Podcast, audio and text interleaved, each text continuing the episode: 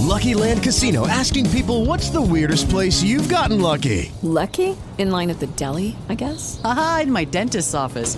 More than once, actually. Do I have to say? Yes, you do. In the car before my kids' PTA meeting. Really? Yes. Excuse me, what's the weirdest place you've gotten lucky? I never win and tell. Well, there you have it. You can get lucky anywhere playing at LuckyLandSlots.com. Play for free right now. Are you feeling lucky? No purchase necessary. Void where prohibited by law. 18 plus. Terms and conditions apply. See website for details.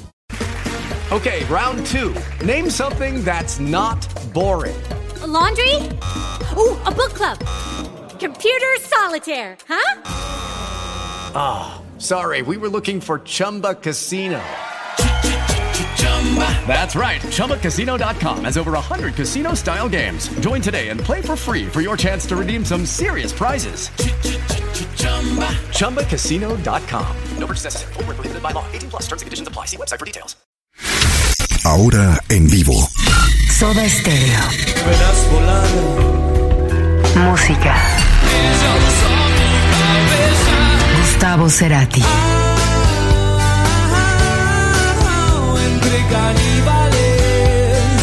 Música para volar. Bueno, en el primer disco, por ejemplo, eh, la producción fue Federico Maura y realmente para nosotros era toda una sorpresa cualquier cosa que se nos presentaba. Nos dábamos cuenta que el estudio en donde, en donde hacíamos ese primer disco era una locura como estaba concebido, un estudio gigantesco, tipo como el David Road de los Beatles, que era el de CBS en esa época en el centro.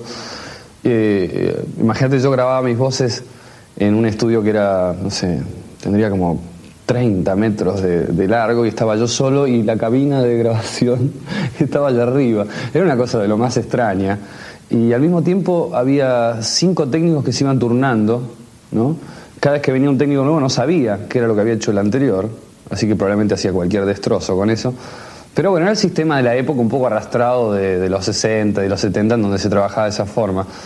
Eh, Federico un poco guiaba la situación con su experiencia y nosotros nos divertíamos, digamos, en todo eso. Y este, teníamos un mínimo approach, tratábamos de experimentar con algunas cosas, pero era mucho lo que desconocíamos. Por ahí era bueno eso. En el segundo disco, eh, digamos que los 80, con su exageración de lo, tecnológico también, porque cuando eh, hacemos nada personal empiezan a aparecer las primeras cámaras digitales a precios accesibles. Eh, de hecho, si uno escucha los discos de esa época, suenan más los aparatos electrónicos a veces que la misma ejecución. Eh, uno le daba, le daba ese énfasis a, a, algo que por ahí, visto a la distancia, parece más superfluo, pero en realidad constituía parte del sonido. Y estaba relacionado también con el hecho de que antes de hacer nada personal, tuvimos nuestro primer ensayo viviendo juntos. O sea, nosotros nos fuimos, alquilamos una quinta en las afueras de Buenos Aires, ensayamos como dos meses, una cosa así, y, el lugar no estaba acustizado, así que sonaba realmente grande, gigante, cada vez que le pegaba a echarle la batería, retumbaba por todos lados, o sea, después cuando fuimos al estudio nos encontramos que todo eso parecía que pasaba por una picadora de carne y quedaba así chiquitito, entonces empezamos con las cámaras a agrandarlo, llevamos un equipo de, como de, amplificación como para un show adentro del, de la grabación. Digamos, empezamos a, usar el estudio ya como, como herramienta. Fabián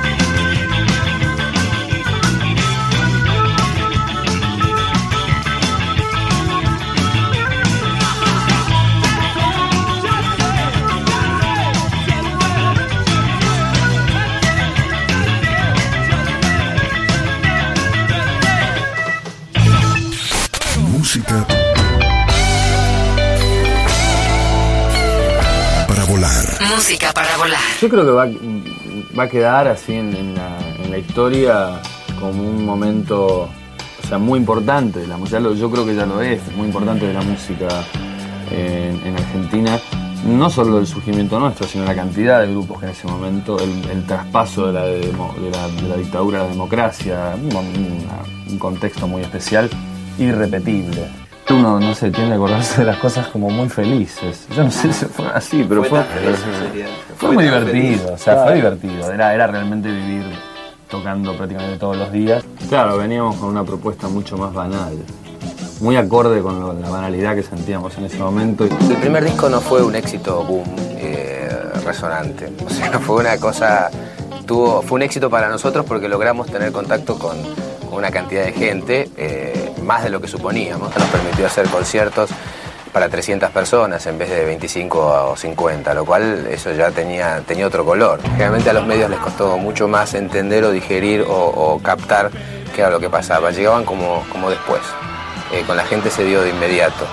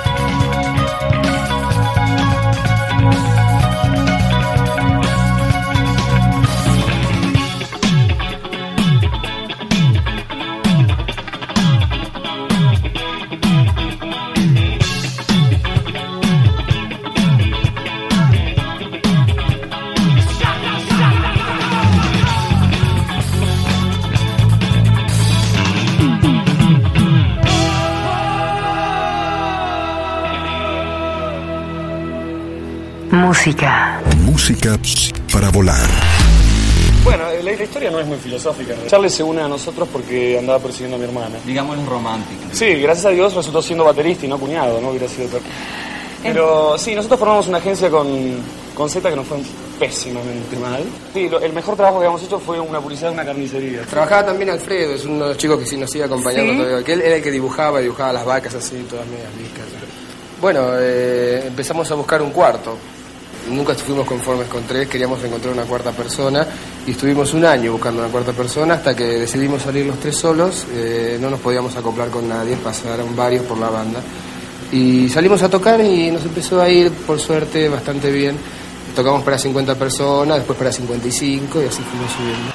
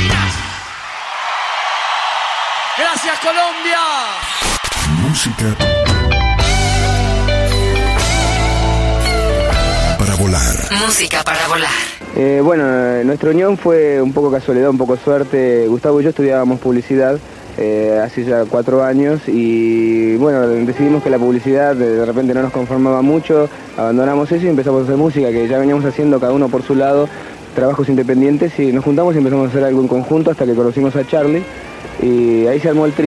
Lucky you can get lucky just about anywhere. This is your captain speaking. Uh, we've got clear runway and the weather's fine, but we're just going to circle up here a while and uh, get lucky. No, no, nothing like that. It's just these cash prizes add up quick. So I suggest you sit back, keep your tray table upright, and start getting lucky. Play for free at LuckyLandSlots.com. Are you feeling lucky? No purchase necessary. Void where prohibited by law. 18 plus terms and conditions apply. See website for details. soledad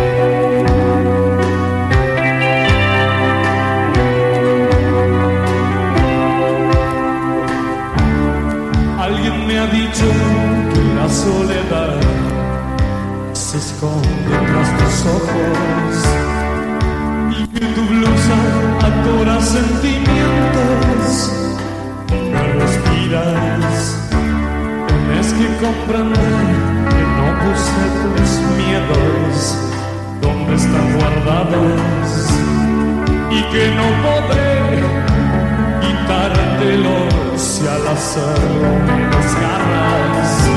No quiero soñar mil veces las mismas cosas, ni contemplarlas sabiamente.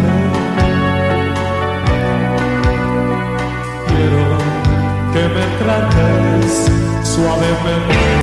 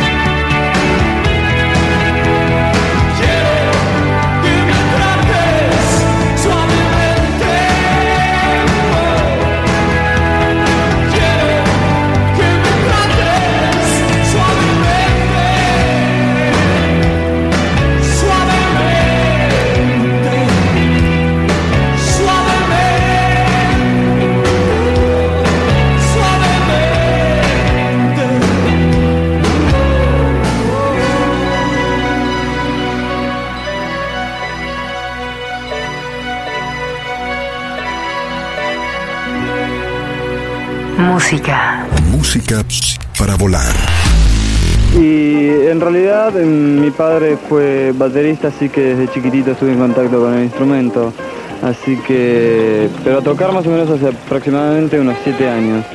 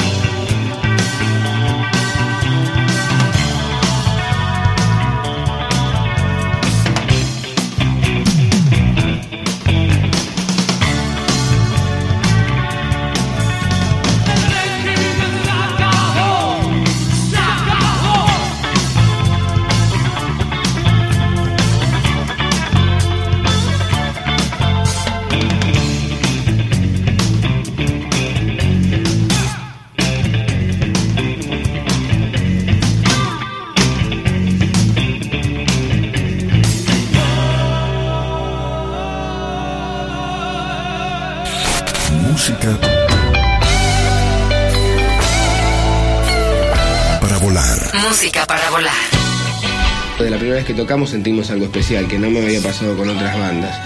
Y creo que esa cosa de soda fue la que, la que hizo que en determinado momento Gustavo y yo largáramos los trabajos y nos quedáramos un año sin tener ninguna fuente de ingresos, pero siempre apostándole todo al grupo, ¿no? Pero era importante la energía de ese momento, era eso lo que, lo que uno estaba buscando, ¿no? Hacía mucho tiempo que ya estábamos ensayando, ya hacía como un año.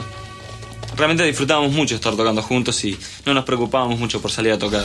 Al principio eran amigos los que nos escuchaban y hacíamos conciertos para ellos y realmente funcionaban. Esto es bien para ustedes.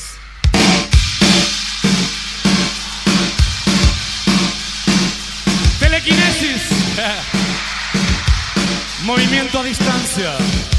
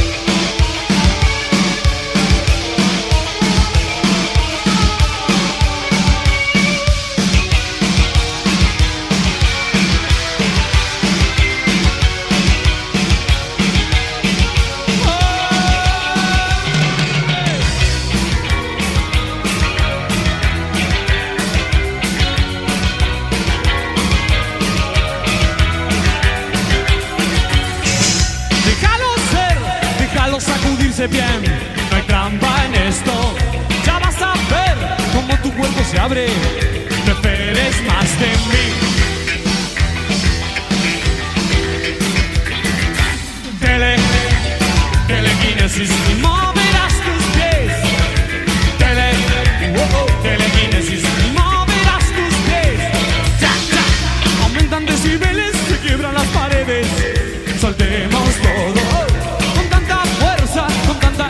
electricidad. Tenemos que entender. Y si no.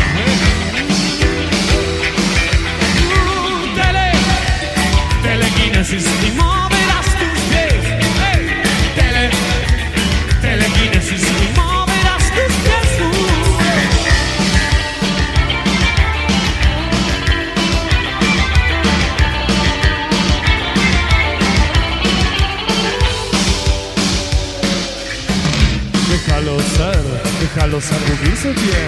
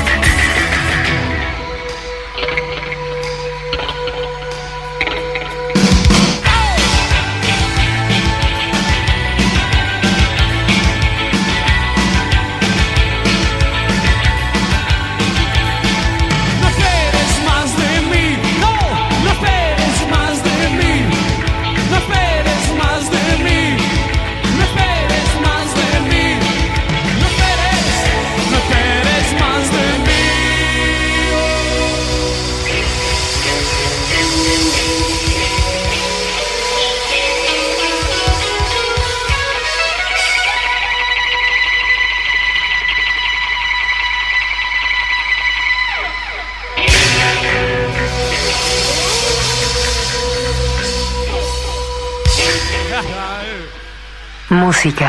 Música para volar.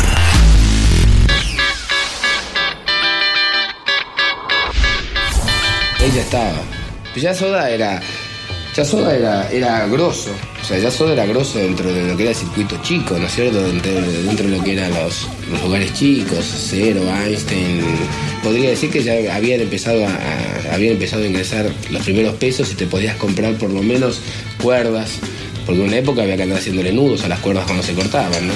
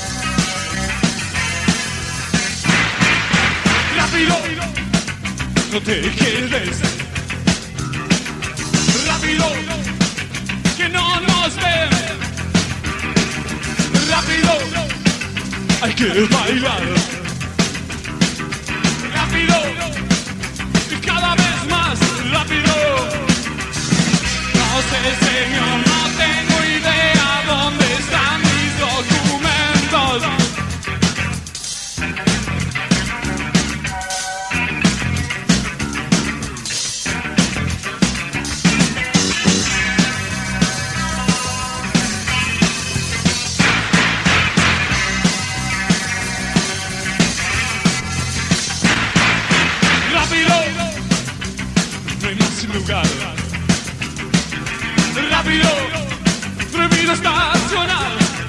Oh, oh, oh. Rápido, acelerar, acelerar.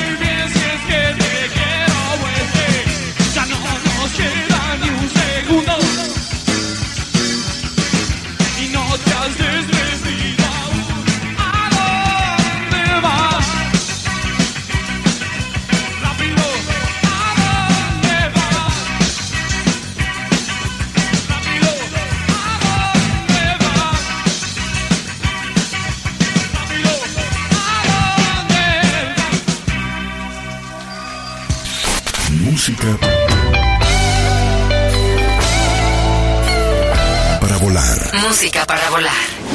El primer clip fue dietético.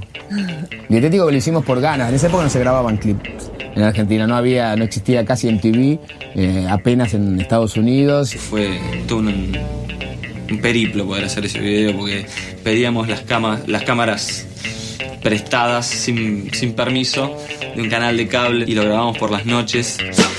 Y obviamente no teníamos un equipo de producción, éramos nosotros mismos. A Charlie en un momento le tendrían que, haber caído una bolsa de, de pastillas dietéticas de. ¿Cómo se llaman? Sacarinas. Una bolsa de sacarina tenía que caer y probamos con telgopor, no daba, ¿viste? Probamos con pintando arvejas de blanco, tampoco daba.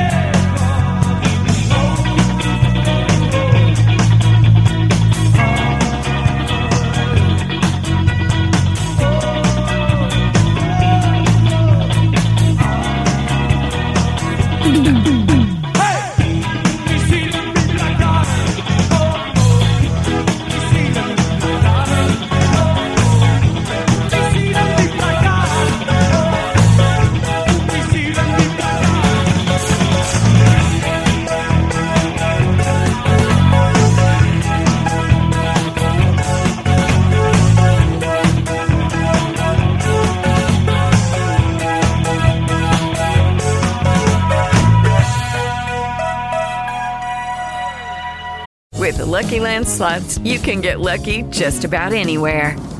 This is your captain speaking. Uh, we've got clear runway and the weather's fine, but we're just going to circle up here a while and uh, get lucky.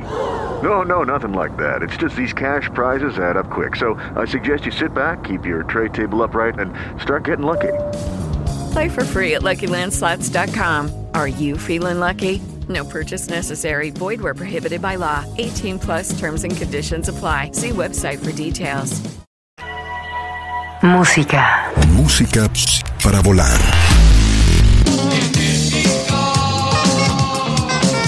El video terminó un día de lluvia. Era el último día que podíamos sacar las cámaras.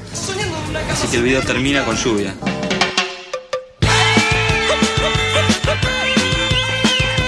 En esa época no teníamos muchos temas. Así que estuvimos un tiempo medios en el freezer hasta que, bueno, cuando ya arreglamos con Federico Maura para hacer la producción, se larga el disco. ¿no? Estaba buscando mm, manifestarnos con, con nuestra vestimenta como parte de la imagen. Y este. Y, y bueno, y con nuestros cortes de pelo también, porque la verdad que buscábamos de hacerlos bastante originales. Sí, éramos un peine y tres personas. Y entre las sustancias que nos poníamos, teníamos el jabón, la cerveza, limón, creo que había otras cosas así. Orgánico todo, ¿no? Pero cuando usábamos jabón, era muy bueno lo que ocurría. Hasta que empezabas a transpirar. Y el jabón caía en los ojos, ¿entendés? Y Todo mal. los temas pasaban a ser inmediatamente melancólicos sin necesidad.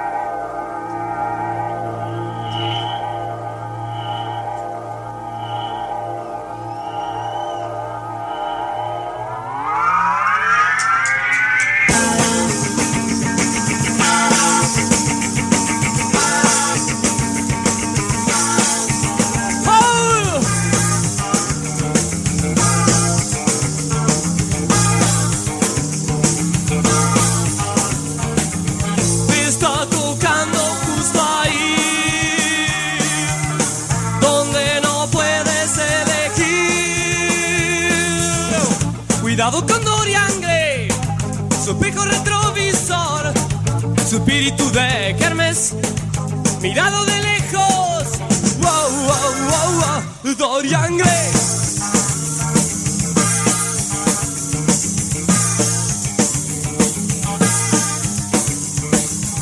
Sin andas despierta, se roba tu ropa interior, braguetas abiertas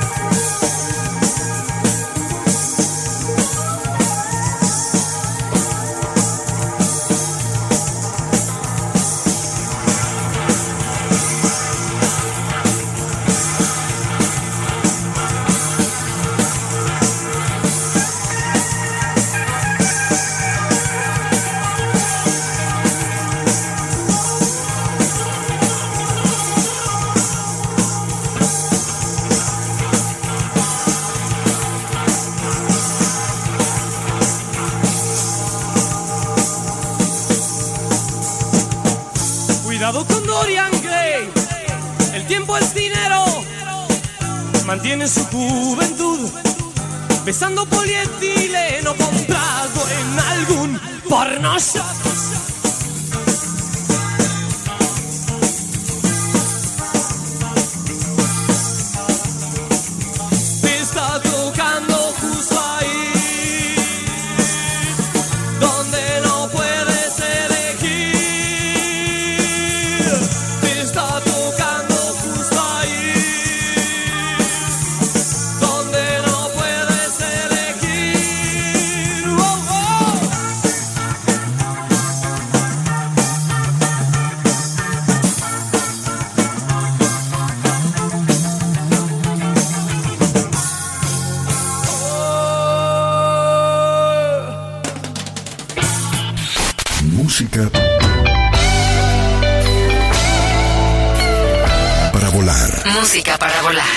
Bueno, los comienzos de mm, propiamente fueron eh, en la facultad cuando estudiábamos con Z.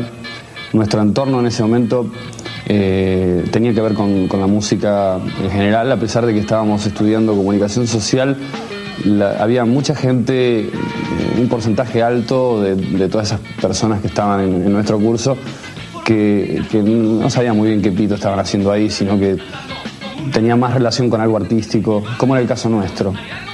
Y eh, ahí con- conformamos un grupo, digamos, de gente en el cual escuchábamos música que en ese momento eh, estaba surgiendo en Inglaterra, en Estados Unidos, música como lo que pasaba con XTC, Police y toda esa gente de los principios de los 80.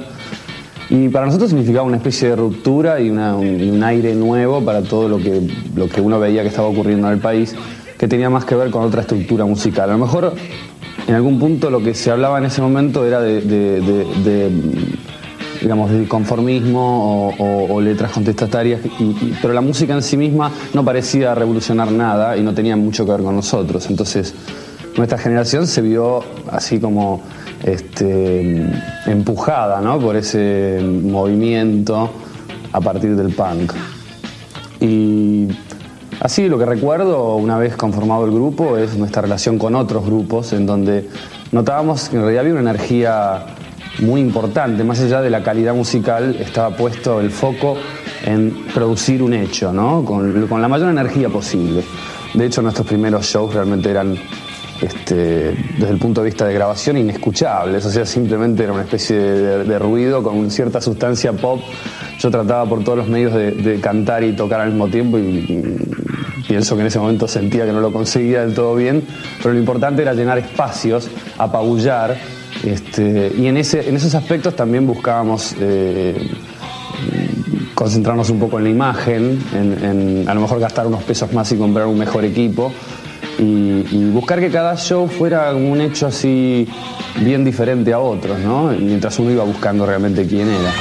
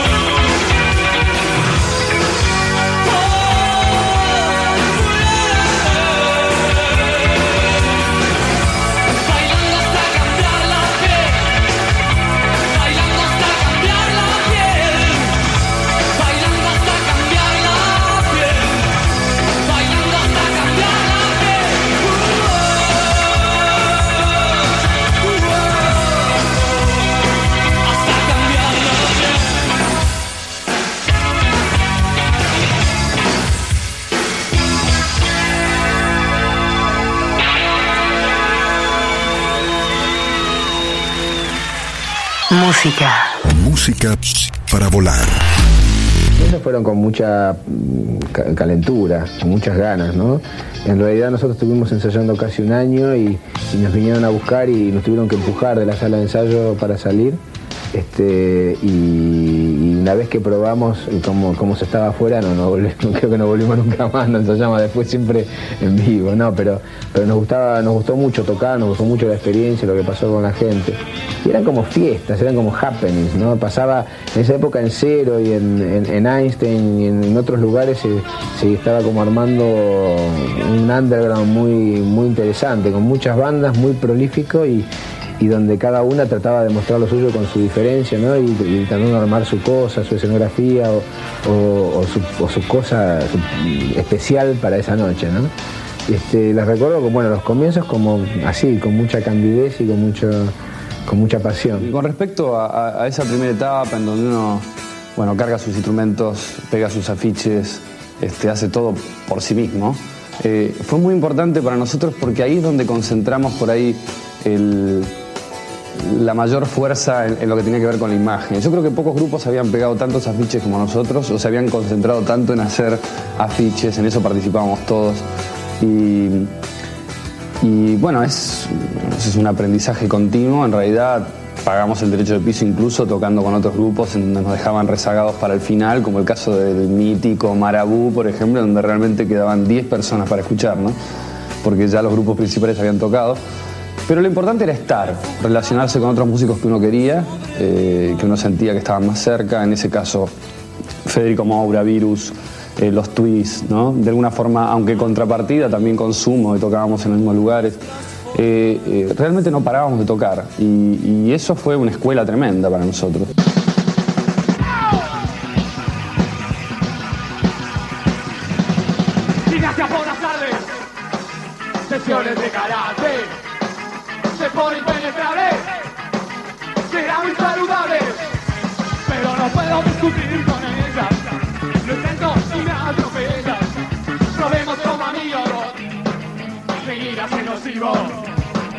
Bailando apretado, me siento asfixiado.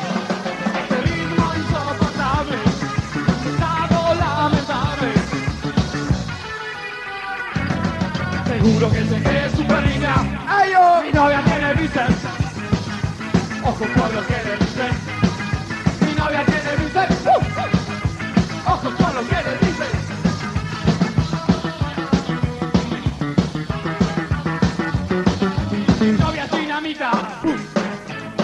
dulce criatura! Extraño su belleza. Yo soy un complemento de su pesa. Mal de caprichosa pero ahora es musculosa. Seguro que se cree super niña. Mi novia tiene bíceps. Ojo con lo que le dicen.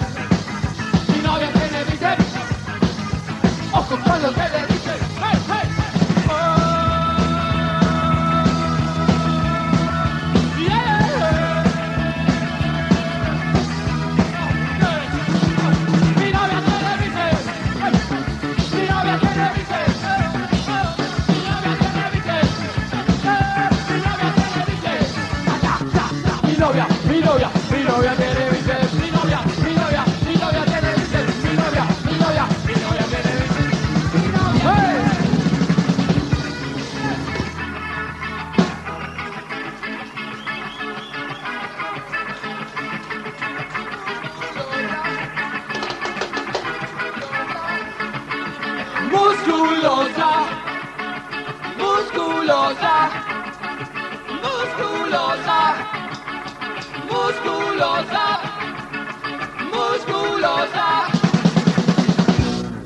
Muy culosa.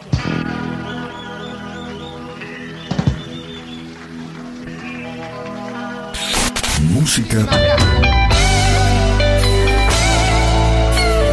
para volar. Música para volar.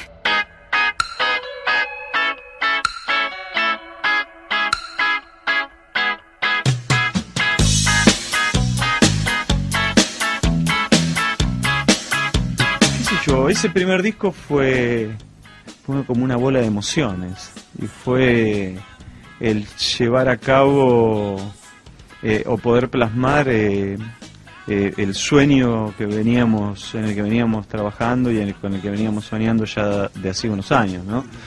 El primer disco, en general, de casi todas las bandas, y este no es la excepción, comparte, en- tiene, tiene temas que comparten diferentes momentos, ¿no? que ya están hechos en, en- en- en- en- en diferentes épocas. Yo, nosotros sentíamos que estábamos haciendo historia con el primero, porque éramos eh, una de las primeras bandas de la generación que tomaba ese, esa, esa movida tan fuerte que venía ocurriendo en Estados Unidos y Inglaterra, que tenía Blondie, Ramones, Talking Heads, eh, B-52, eh, Divo en Estados Unidos, una banda todas del carajo, Joe Jackson y que tenías en Inglaterra, bueno, The Clash, Sex Pistols, eh, un montón de, una movida que era muy grande y era internacional, ¿no? Eh, anécdotas de estudio tales como que nosotros grabábamos en los estudios de CBS, que eran estudios enormes porque eran estudios preparados para grabar orquestas ¿no? de otra época, donde el control room quedaba arriba, vos veías el estudio abajo y, y donde de golpe vos estabas grabando y había problemas y las consolas eran antiguas y eso, y te pasabas grabando y tratando de buscar un sonido durante horas y de golpe silencio.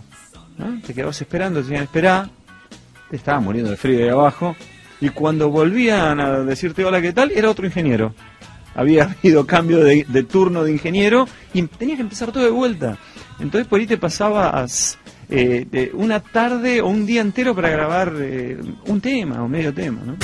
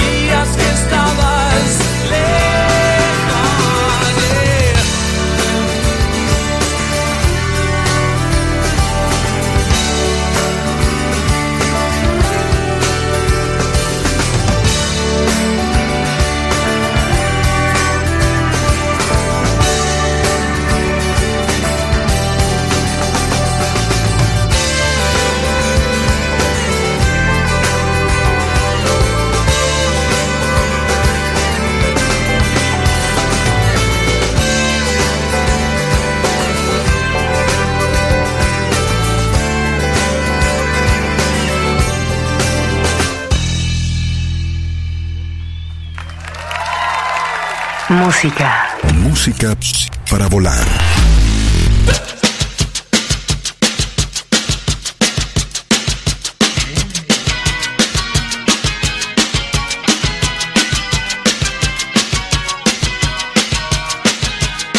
Tú estabas transgrediendo en ese momento, salir como sal- nosotros salíamos a la calle. Eh, no éramos los únicos, porque éramos parte de una pequeña tribu, pero la tribu era chica. Y, y era emocionante. Si bien te tenías que comer algunos discursos de algunos personajes, ¿viste? estar en la calle y que pasen un par de muchachos así medios densos y que te digan a ver chicas, córranse vos no poderle decir nada, te corrían pues si no te mataban, pero pero bueno, tam- tam- era bastante bastante heavy el- en algunos lugares en los que tocábamos y pero eh, volviendo a eso, la verdad es que que como te digo era bastante vertiginoso y, y como todo vértigo la adrenalina era buenísima, ¿no? Nada, la de éramos una banda y, y cada uno estaba empezando a descubrir cuál era su rol dentro de la banda. Y creo que eso fue uno de los éxitos más grandes que tuvo la banda, ¿no? que tuvo Soda, eh, donde uno dijimos, bueno, a ver, bueno, eh, vos liderás lo musical, eh, vos liderás lo otro, vos liderás lo otro. O sea, cada uno tenía un papel fundamental sin el cual no podía funcionar el equipo.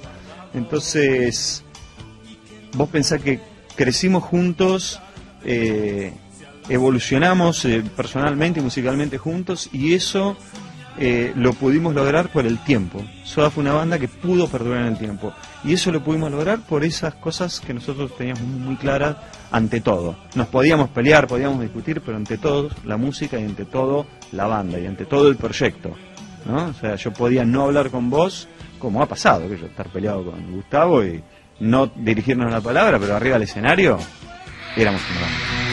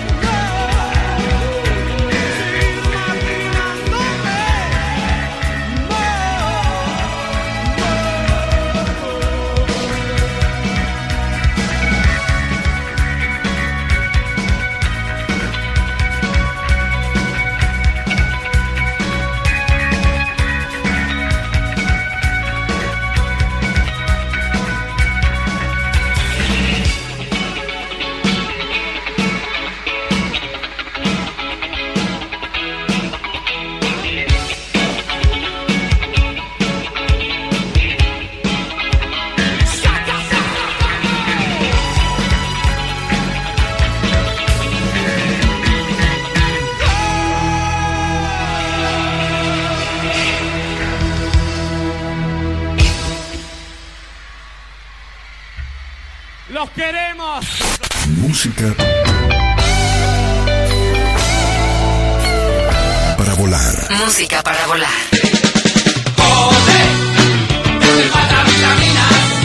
Soda en algún punto, si bien el primer disco ya no lo representa tanto, en algún punto comenzamos siendo casi cuasi punks. O sea, vos ves las fotos de, de, de, de lo- de cuando nosotros estábamos en el under y yo tenía la remera toda rota, pintada con aerosol y, era, era, era un soda muy poderoso.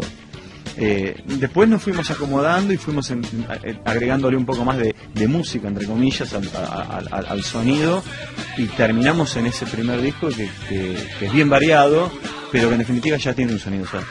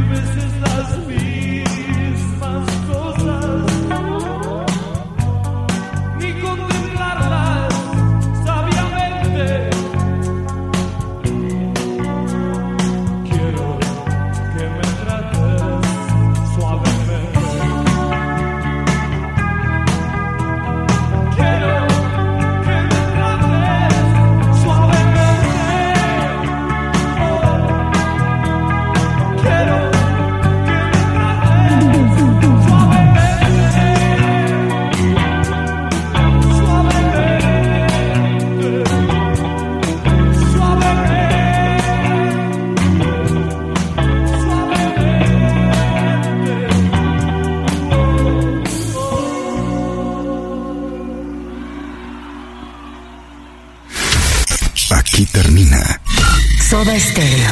Verás volar. Música. Gustavo Cerati.